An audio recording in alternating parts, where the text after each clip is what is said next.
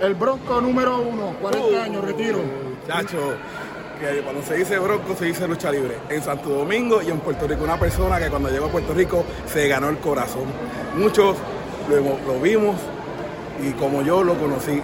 Él no es para mí el Bronco número uno, para mí él es Ramón, un amigo, un hermano, un miembro más de mi familia. Bronco, felicidades en tus 40 años en la lucha libre. Cuando yo empecé en este negocio, yo era uno más que presentaba en el micrófono. Y yo siempre andaba engolando. Oye, yo siempre presentaba así y trataba de sobresalir con mi voz. Pero me veía estúpido. Un día Bronco me dijo a mí, muchachito, ven acá, te voy a dar un consejo. Mi mejor consejo, mira aquel, mira aquel y mira aquel. De todo sácale algo y haz tu propio personaje. Yo cogí ese consejo y hoy día llevo 33 años en este negocio. 33 años sobreviviendo y viviendo y manteniéndome. Pero fue un consejo que, mire, lo cogí, aprendí a escucharlo. Bronco, felicidades, 40 años no son fáciles y usted lo logró. Ramoncito, la verdad que la primera lucha que hizo en Puerto Rico el Bronco, a mí me tocó recibirlo en el estadio Irán Bison. La primera lucha que él hizo fue contra mí, cuando vino acompañado por la bellísima Amarili y la verdad que hicieron historia, el Bronco hizo historia, también fue mi compañero de micrófono, narramos lucha libre juntos mucho, mucho tiempo, además de eso, también el Bronco fue mi rival cuando yo estuve con los Texas Hanman, que fue la pareja que hizo historia cuando el Bronco se unió al Invader, haciendo otra pareja, y fueron unos feudos que calentaron el Caribe, que pusieron la lucha libre a otro nivel, e incluso en Panamá, en la ciudad de Panamá, estuvimos luchando contra estos señores y el Bronco es el último de la época de oro de la lucha libre dominicana, de aquellos Jack Veneno, el Puma, eh, todos esos grandes luchadores eh, que hicieron historia y que hicieron de la lucha libre dominicana una extraordinaria. Y el Bronco apenas jovencito junto con sus hermanos, los Broncos, fue que crearon esa trayectoria y por eso se le aprecia y en Puerto Rico el Bronco es adorado, la gente lo respeta, uno de los mejores micrófonos, si no es el mejor micrófono que ha dado la República Dominicana para la lucha libre. México tuvo a Pierrot, la República Dominicana tuvo al Bronco de Puerto Rico, tenemos unos cuantos muy buenos entre los cuales encuentra este humilde servidor. Pero la verdad que me siento muy satisfecho y muy orgulloso de haber estado en esta celebración y es increíble y es insólito que tanto el Bronco, una empresa que, se hizo y que le debe demasiado al Bronco y que le debe tanto también a este servidor. Otras empresas le han hecho reconocimiento al Bronco. Esta es la primera empresa que le hace un reconocimiento al Bronco por su gran trayectoria, WWC Florida. Y me han tratado con mucho cariño, mucho respeto. Y la verdad que es increíble que, que tenga que pasar estas cosas fuera de la isla de Puerto Rico, fuera donde hizo historia y donde la gente tanto cariño le entregó. Gracias, el profe número uno. Nos vemos pronto en el camino. Eh, ¿Acá que les quiera decir a las cámaras de Wrestling Empire? Bueno, gracias a la gente de la Florida Central, gracias a, mi hijo postizo Luis, también a Yuca, que me ha dado con mucho cariño, gente buena que están en, la, área de la Florida, a las fanaticadas que apoyan la lucha libre, sigan repartiendo la lucha libre, hagan de esta plaza una plaza muy importante, una plaza que toda esta gente que está de, puertorriqueños, mexicanos, dominicanos, colombianos, sudamericanos y algunos que otros americanos que también les gusta la lucha libre caribeña porque es caliente, porque es sabrosa, porque es la más buena, no es, no es una lucha así como la que tienen de los gringos que, se trata con tanto ñiqui no, nosotros somos pasionales, somos calientes, son luchas arduas, recias, como le gusta al fanático de la buena lucha libre, y por eso les pido que repartan en la lucha libre tanto aquí en WC Florida como mi gran patrón de la NGCW, a los cuales les mando muchos saludos y a los cuales tengo cariño y espero que pronto regresemos con NGCW con un gran evento. Gracias a la WWC Florida por invitarme, invitar a todas estas leyendas como el profe, estaba por ahí Ricky Santiago, estaba por ahí muchas personas de Puerto Rico que vinieron a darse cita. Gracias a todas las fanaticadas por venir a compartir con nosotros aquí en Kissimmee un homenaje muy bonito, muy emotivo, muy merecido. 40 años de trayectoria, ¿qué más tú puedes esperar? En Puerto Rico nunca le dedicaron nada, nunca le, honraron su trayectoria y esta compañía WWC Florida tuvo la, iniciativa de congregarnos a todos, traerlo desde Virginia para acá y rendirle un merecidísimo homenaje. Estamos muy contentos, estoy muy orgulloso de todo su legado, de sus 40 años de carrera y muchas gracias a todas esas fanaticadas puertorriqueñas que por esos 40 años le dieron el apoyo y ahora las fanaticadas que está acá en la Florida y las fanaticadas dominicanas que se dieron cita para compartir con nosotros.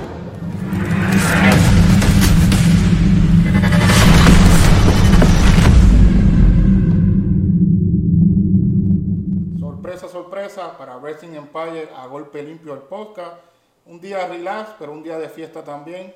Tenemos a uno de los grandes de la República Dominicana, al señor Ramón Álvarez, mejor conocido como el Bronco número uno. Epa, aquí presente. Cualquier cosa, tire por ahí que yo le contesto. ¿Cómo estamos primero de todo? Estamos bien, gracias a Dios. Estamos bien. Muy bendecidos por el Señor. No nos podemos quejar.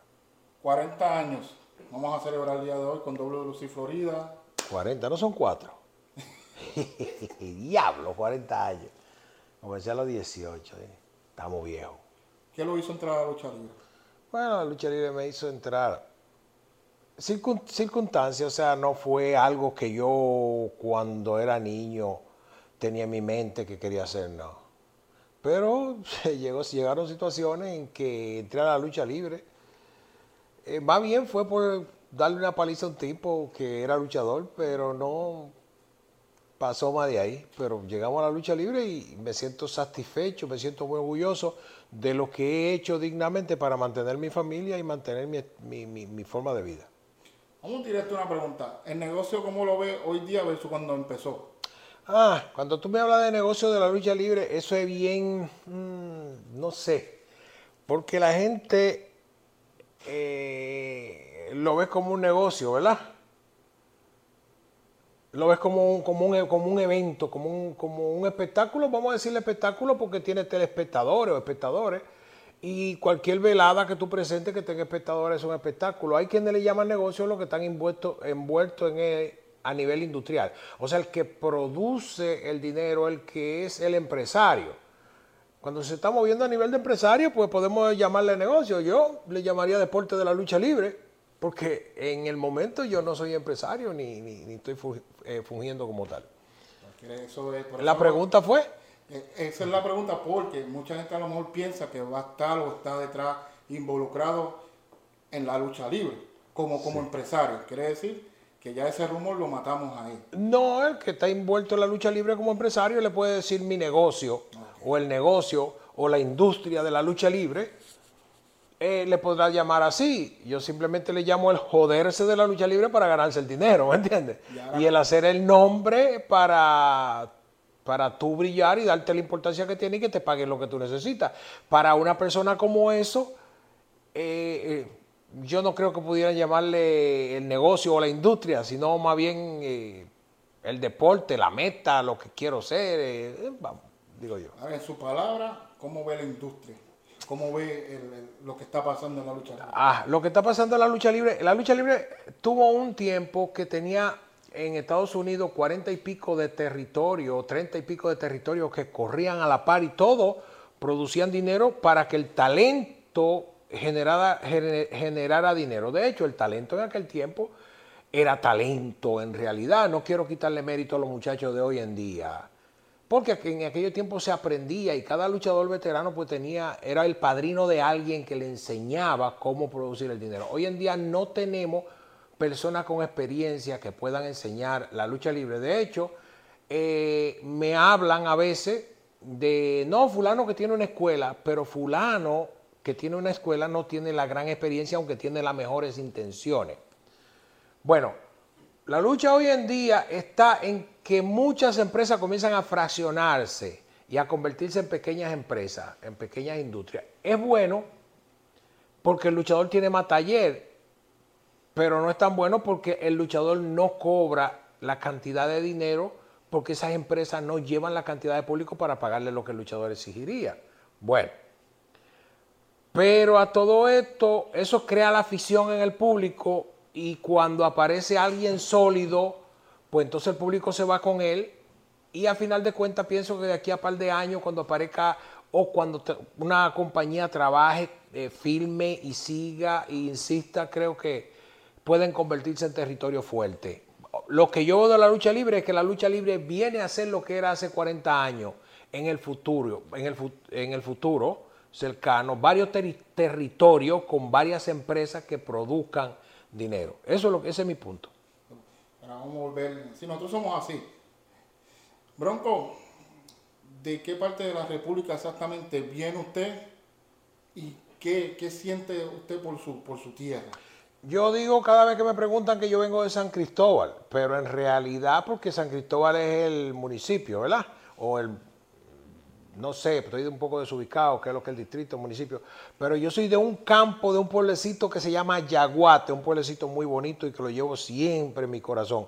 De un campo que le, que le, que le, eh, le dicen eh, Pozo de Laja, del campo, de allí soy yo, de, de, de Yaguate. Es un campo que yo llevo en, mira, yo creo que cada árbol de ese campo lo tengo en la mente y lo llevo en mi corazón. Vuelvo y repito, 40 años, vamos a celebrar el día de hoy. En general, ya colgó las botas, como se dice. Fue fácil decir hasta aquí. Sí, a mí me fue fácil porque yo en la lucha libre siempre tuve pendiente eh, el no hacer el ridículo. Yo me miro y a mí me miran un sinnúmero de luchadores jóvenes y me dicen, pero usted se ve mejor que el 90% de lo, de lo que está el mercado hoy en día. Y usted se ve en muy buena condición y se ve muy sano. Pero es que yo no voy a esperar no estar sano y verme mal para retirarme. Quiero que el pueblo, el público me recuerde siempre eh, de forma digna y no con pena. Y por eso eh, estoy saliéndome hace 10 años, más o menos, 12 años que vengo saliendo de la lucha, pero siempre eh, fue eh, mi- premeditado, fue algo que yo planeé de no, no tener que subir a un ring a, a entrarme a porrazo con nadie, ya es con arrugas en la cara, aunque me sienta físicamente bien. No, físicamente se vio bien. Eh, hace un par de meses atrás luchó en lo que es en GCW. Todo el mundo se sorprendió a ver la condición física. También estuvo en, el, en Puerto Rico, en WC Puerto Rico. Y todo el mundo dice, ¿por qué se retira si se ve bien, si se ve todavía? Cuando te diga alguien eso, te tiene que, que preguntarle, ¿tiene que esperar que se vea mal? Ya lo sabe. Un saludito a Javi Maldonado que fue que hizo la, mandó a hacer la pregunta. Sí, pregúntale a Javi si tiene que esperar que yo me vea mal para él mismo decirme, Bronco debe retirarse. El Bronco, el hombre que nos llevó a mil emociones, eh, logró todo que se propuso en la lucha libre. y más. Todo lo que me propuse dentro de la lucha libre y más. Tuve todos los campeonatos de todas las empresas que he estado, los más importantes títulos en más de una ocasiones. Y yo entiendo que para una persona eh, como yo, que llegó solo, lo hizo solo, eh, si se asesoró fue él mismo por sus artimañas y porque veía, no fue que después de que, después de que se hizo profesional, no fue con excepción de Relámpago Hernández y, y- en Dominicana de Espectáculo, pero eso fue en, los in- en- en mi inicio. Luego que salgo a recorrer el territorio no fue con asesoría de nadie, fue simplemente con movimiento serpientesco, tratando de eh, cabullirme donde yo veía que no me convenía y hacer las cosas eh, bien y buscar la forma de hacer lo mejor posible. O sea, ¿cómo te quiero decir? Eh, siento que logré más de lo que podía lograr una persona que no, eh, de, pro- de de vamos, en ese sentido como yo. Sí. O sea, ¿quién fue su maestro en sus comienzos? Quien me dio la primera eh, caída de lucha libre a mí se llamaba, es un señor que se llama Carlos Ruda, el cual aprecio mucho, panameño. Carlos Ruda luchaba en Santo Domingo como el practicante y como el bastardo, luchó en Santo Domingo. Eh, fue que me dio la primera caída, pero me inicié ya en práctica profesional con el, eh, con el Centauro, con el- un grupo de luchadores en Dominicana de Espectáculo. Volviendo, así como los locos digo yo, eh, el primer nombre que usted utilizó así desde, desde lo- del principio, ¿te? Yo luché como espectro, como cinco cuatro meses como espectro. Luché yo en pareja con Carlos Abreu, con el Centauro, mi compadre. Eh, luchamos en ese tiempo. Luego, pues, el vampiro Cao, que era el propietario, el presidente de la empresa, el dueño no me conocía y un día llegó a, la compañía y me vio con el cuerpo y dijo, ¿quién es este? No, es el espectro número 2. ¿Y qué hace ese muchacho con ese traje verde tan feo puesto? Mándese así un equipo. Entonces me dijo que me mandara a hacer un equipo como a mí me gustara, mandé a hacer el equipo y, entonces el nombre, pues, eh, se discutió el nombre, muchísima gente venía con su idea, no, pero al fin salió, como he dicho anteriormente, por un cartoncito de esto de cigarrillo, un restaurante llamado Bronco Steakhouse. Y yo mismo le borré el Steakhouse y le dije, es el nombre que yo quiero. Hice mi equipo y hice eh, el nombre que quería. Cuando le dicen Puerto Rico, ¿qué significa para usted? Mira, yo quiero aprovechar el momento, ya que tú me estás haciendo esta entrevista, para hablar de Puerto Rico. Yo, como profesional, traté siempre de capitalizar en Puerto Rico lo que era la, competi- la competencia que había entre dominicano y puertorriqueño en cuanto a los deportes, porque tú sabes, cuando jugaban baloncesto se llena porque todo el mundo, voleibol y el béisbol también. Ok. En Puerto Rico yo hice trabajo fuerte, yo dije cosas que me quemaron carros. Tú sabes, a mí me quemaban, me quemaron carros en Puerto Rico, pero eso, eso es lo que sale. Simplemente, pero a mí me destruyeron cinco carros como en, en menos de, de- de- de ocho meses. O sea, Se trabajo. subían por el bonet, por el bonete y le aplataban el techo, que llegaba el techo a los asientos. O sea, en Puerto Rico yo tuve que hacer eso y tuve que meter presión y tuve que decir de todo en Puerto Rico para calentar y hacer lo que yo necesitaba hacer, que era pegar un nombre. Ahora bien, Puerto Rico es un país al cual yo le agradezco mucho. Yo tengo en Puerto Rico más de 100 luchadores que yo daría la vida por, uno, por ellos. De corazón, no por hablar eh, basura. Personas que yo la amo de corazón. Yo no soy muy expresivo en ese sentido, tú sabes. Personas que yo la quiero muchísimo, luchadores. Tengo como 10 compadres en Puerto Rico, una base de ahijado en Puerto Rico. Puerto Rico para mí es una tierra muy especial, una tierra a la cual yo quiero mucho y le agradezco muchísimo y me siento cuando yo voy allí a Puerto Rico como si estoy en mi casa. No veo ninguna diferencia cuando yo estoy en Puerto Rico o cuando estoy en República Dominicana, aunque tú sabes que tan patriota como Duarte, tú sabes. ¿Quién lo llevó a Puerto Rico, al territorio de Puerto Rico? Yo llegué a Puerto Rico porque había un muchacho en Santo Domingo que se llamaba Danny Country, Sabucán. Cuando eso nosotros teníamos la empresa ah, Los Grandes de la Lucha Libre en República Dominicana, la componía eh, Superstar, Bronco número 2, Johnny Gómez, el Bronco número 1. Eh, bueno, eh, estábamos los, los luchadores, podríamos decir, lo mejor que había en República Dominicana en cuanto a lucha libre se refiere. Estábamos, entonces llegó Sabucán, que así era conocido en Puerto Rico, en Santo Domingo era conocido como Danny Country, me hablaba de Puerto Rico. No se logró hacer el, el acercamiento, pero en una ocasión pues llamamos para que nos mandaran un luchador porque eh, eh, yo creo que fue Johnny Gómez que llamó y me mandaron, mandaron a Huracán Castillo porque era una noche estelar, iba a trabajar conmigo. Y Huracán Castillo cuando llegó y vio la casa y vio cómo yo me movía, trajo el video, pidió el video, yo quiero que me den el video de esa lucha. Y se la llevó a, a, Capitol. Eh, ellos vieron cómo yo me movía.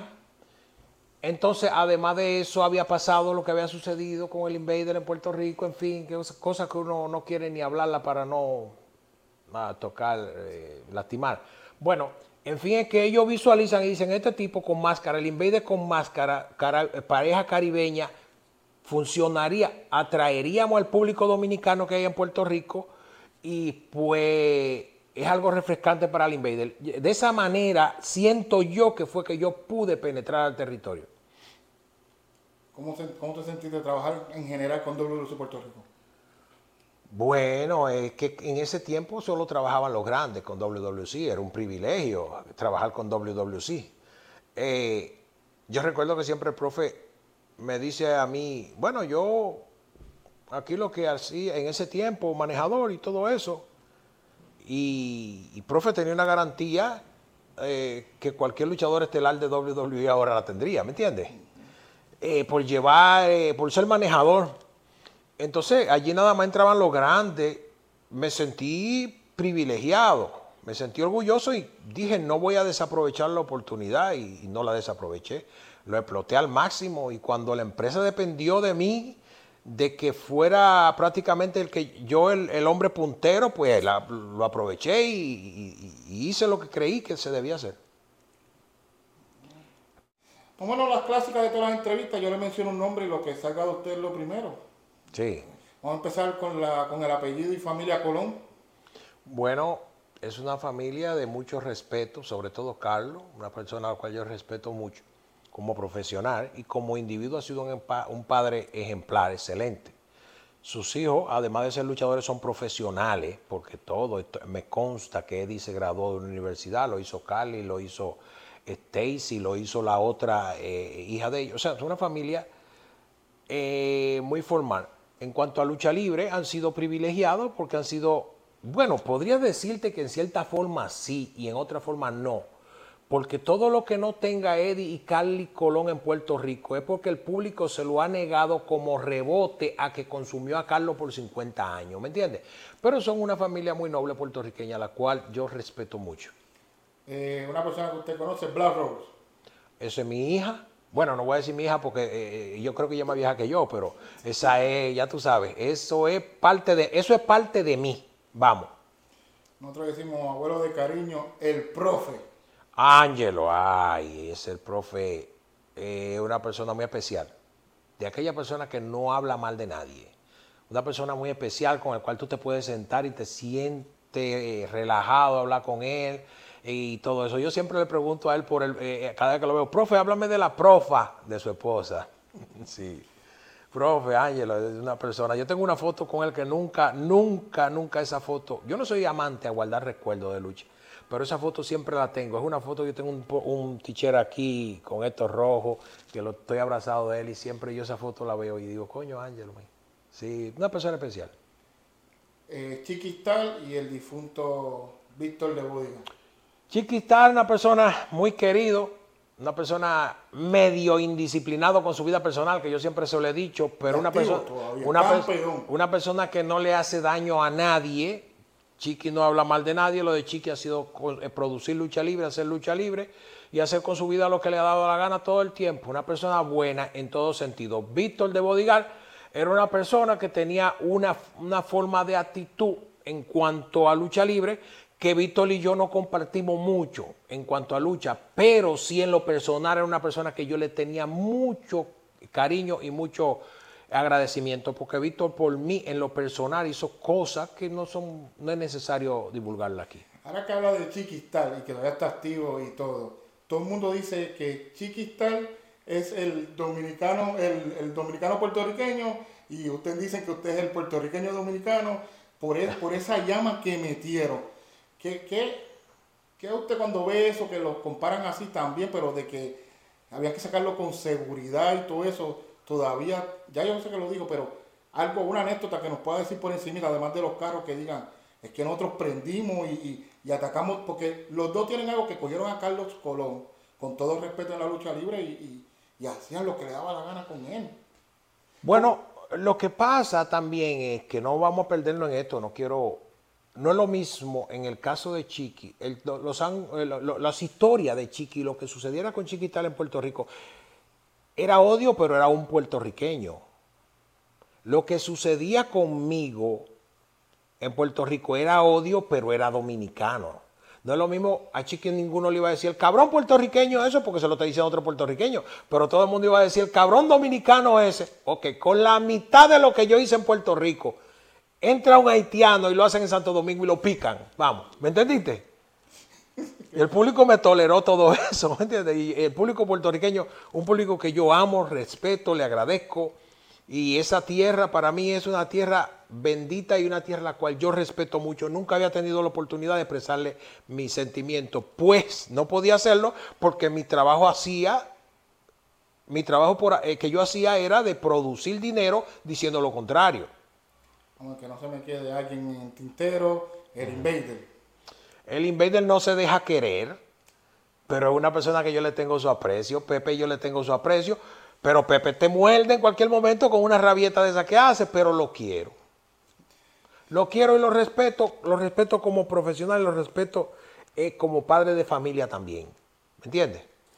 Eh, como padre de familia lo hizo bien, lo ha hecho bien, sus hijos son profesionales.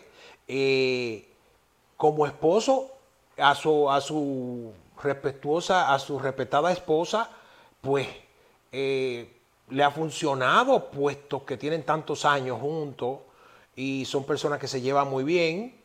En cuanto a lucha libre, a disciplina es muy estricto. Eh, en cuanto a, su nombre, es el, glorioso con eso.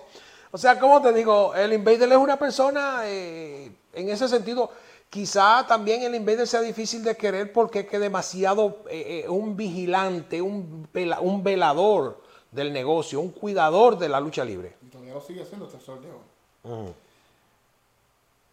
Estoy indeciso entre cuál, con quién cerrar y con quién seguir. Vamos a seguir, vamos a cerrar con esta persona, pero el jefe, el señor Yovica. Bueno, Yovica es una fábrica de hacer dinero. Él hace su dinero. Eh, yo lo veo cojeando a veces y yo digo, pero cuidado si fue que se hizo una cirugía y se metió los chavos ahí adentro. Vamos Pero ver- Yovica es una persona en cuanto a lo personal, que cuando tú tienes un problema y te sientas, Yovica, tengo este problema, se rompe la cabeza y te ayuda a resolverlo. En cuanto a lo personal. Pero Yovica es una máquina de fabricar dinero. Eso sigue todavía. Sí, pero tiene su sen- Sí, tiene su sentimiento cuando tú te sientas, Yovica, tengo un problema, te, te, te ayuda a resolver. En la lista de nombres vamos a cerrar con alguien que recientemente en Puerto Rico a un colega en los Picos Review le dio el premio del Combat del año, es el señor Rey González. Lo que nos quieras decir de él, si tiene anécdota ya con eso. Ah, Rey González, pues, es un profesional bueno. Rey González eh, es una persona que el público de Puerto Rico lo ha consumido por mucho tiempo y se ha sentido satisfecho con el trabajo que ha, hecho. Eh, tendrá sus críticas, como la tienen todos los profesionales. Siempre aparece un necio que lo critica, pero Rey González es un buen profesional, ha hecho su trabajo, tiene buena presencia. Eh, no me gustan sus entrevistas, Maldita sea, estoy molesto. Esa cosa no, no creo que. Pero Rey González y le ha funcionado. Se ha renovado, aunque no lo supa. Y bien. se ha renovado y queremos, como somos la página que cubrimos toda la Florida. No, yo me alegro por todo lo que haga cualquier puertorriqueño que haga que la lucha libre se mantenga viva en Puerto Rico. Si se ha renovado, bendición y ojalá que Y funcione. lo puedo decir, después que nos entrevistamos y se hizo, Sí. él regresó, él vino, consumió de lo que estaba pasando y lo está, lo está capi- capi- capitalizando. Otra cosa es que el, el público de Puerto Rico no, no lo sepa valorar, porque tienen buenos talentos en, en- en su... en su El público, granja. el público consume lo que le venden. Si yo te vendo una cosa que no es de tu gusto, tú no la vas a consumir. Vamos a consumir lo que nos gusta. Entonces, vamos a darle cosas que le, gusta al, que le guste al público para que lo consuma y de esa manera lleguen a la cancha. No le diga ingrato, no le diga esto, no le diga lo otro al público. El público es simplemente lo que usted tiene que tener la capacidad de llevarlo al coliseo. Si usted no lo está llevando al coliseo, no sé cómo está en la lucha libre porque no la veo. Si usted no lo está llevando al coliseo, no es el público, es usted. ¿Entiende? Es mi punto. Para cerrar, eh, se le va a hacer un homenaje en vida que para mí en lo personal No, pero cuando ustedes me dicen en vida, sí, yo digo, diablo, fue que descubrieron algo que yo no sé. Es que creen que me estoy muriendo. Eso es lo más que yo valoro, que se lo den, que se lo, se lo disfruten y que, y que, lo- que la persona esté presente. Eso es lo que va a hacer WWE, WWC, perdón, hoy en, desde el territorio de ellos en la Florida. ¿Cómo te sientes cuando te hicieron la invitación? Los micrófonos son todos tuyos, todo lo que quieras expresar, 40 años. Bueno, felicidad. la invitación me la hizo una persona que jamás puedo rechazar, porque es una de las personas que yo más quiero eh, como ser humano y le tengo un cariño inmenso y en cuanto a lucha libre se refiere, pues él conoce la lucha libre porque comenzó conmigo. Entonces tengo el compromiso de que algo que, que- tú comenzaste, pues tiene que estar ahí cuando él te necesite. Me siento satisfecho, muy satisfecho. ¿Sabe por qué? Porque dentro de la lucha libre en estos 40 años nadie me ha hecho un reconocimiento. Nadie me ha hecho un reconocimiento. Y es la primera persona que se le ocurre. entonces eso significa que yo soy una persona muy especial para él. Y el simple hecho de que esa persona piense que yo me merezco un reconocimiento me llena de orgullo y satisfacción. Me siento bien. Aquí estamos en este hotel, aquí, eh, donde, donde tú me estás entrevistando, y yo me siento de maravilla porque he pasado el día entero y la noche de la noche compartiendo con él aquí en Orlando, Florida. 16 de diciembre de 2023. Gracias por la entrevista. Para mí, en realidad, Para mí es un orgullo, pero esperen ustedes cuando yo tenga una información que quieras que la publiquen, cuidado si me salen con, No, con jamás. No, pues, no, lo que pasa es que tiene cinco minutos y que es muy larga. No, lo que pasa, no quisiera eso, ¿eh? tu, Bueno, tu yo te propio, tu propio eh, que más adelante lo vamos a tener y todo. Él va, él va, va a expresar No, no, no, todo. no. No, lo que pasa es que eso tiene una música que no se puede. Cámbiale la música Exacto. y póngala. Pero aquí Ya usted sabe. 24-7 eh, a la orden siempre. Gracias por todo. Gracias, gracias a ustedes, gracias a ustedes, hermano. Ya tú sabes. Wrestling ok. Empire, a golpe.